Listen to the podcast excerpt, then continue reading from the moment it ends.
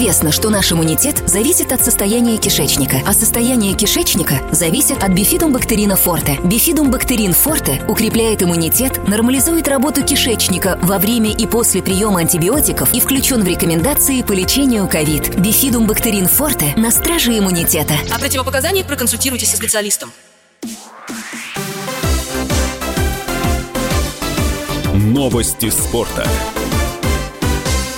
Камила Валиева продолжит бороться за олимпийскую медаль. Спортивный арбитраж допустил 15-летнюю российскую фигуристку до одиночных соревнований на играх в Пекине. Ранее спортсменка вместе с другими россиянами взяла золото командного турнира, после чего у нее выявили сомнительную допинг-пробу, и церемония награждения была отложена. Международный олимпийский комитет, Всемирное антидопинговое агентство и Международный союз конькобежцев подавали протест. На решение специальной комиссии спортивного арбитражного суда повлияли проблемы с несвоевременным уведомлением о результатах допинг-теста Валиевой, проведенного в декабре прошлого года.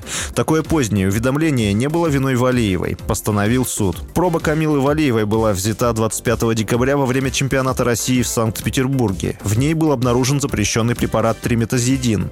Российские эксперты заявляли о возможной провокации, поскольку при таком результате спортсменку изначально не должны были допустить до Олимпиады. Пока продолжалось разбирательство, Камила Валиева не прекращала тренировок. Соревнования в личном турнире одиночниц на Олимпиаде стартуют короткой программой во вторник, 15 февраля. Камила Валиева на лед выйдет под 26 номером. Мужская сборная России по лыжным гонкам накануне на Олимпийских играх в Пекине победила в эстафете 4 на 10 километров.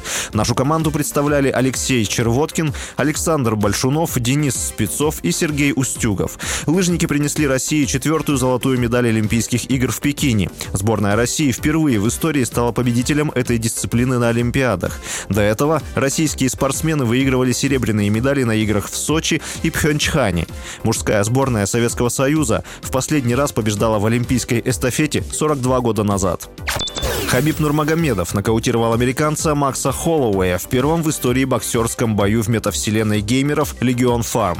Всего за время поединка россиянин нанес 98 ударов сопернику. Холлоуэй сумел ударить Нурмагомедова только 65 раз. Играть за себя бойцы не могли, так как в данной метавселенной доступны только персонажи фильма «Рокки 4». Поэтому Нурмагомедов выступал за Аполло Крида, а Холлоуэй за Ивана Драга.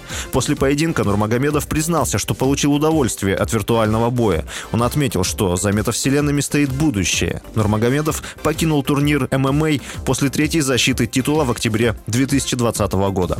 С вами был Василий Воронин. Больше спортивных новостей читайте на сайте sportkp.ru Новости спорта.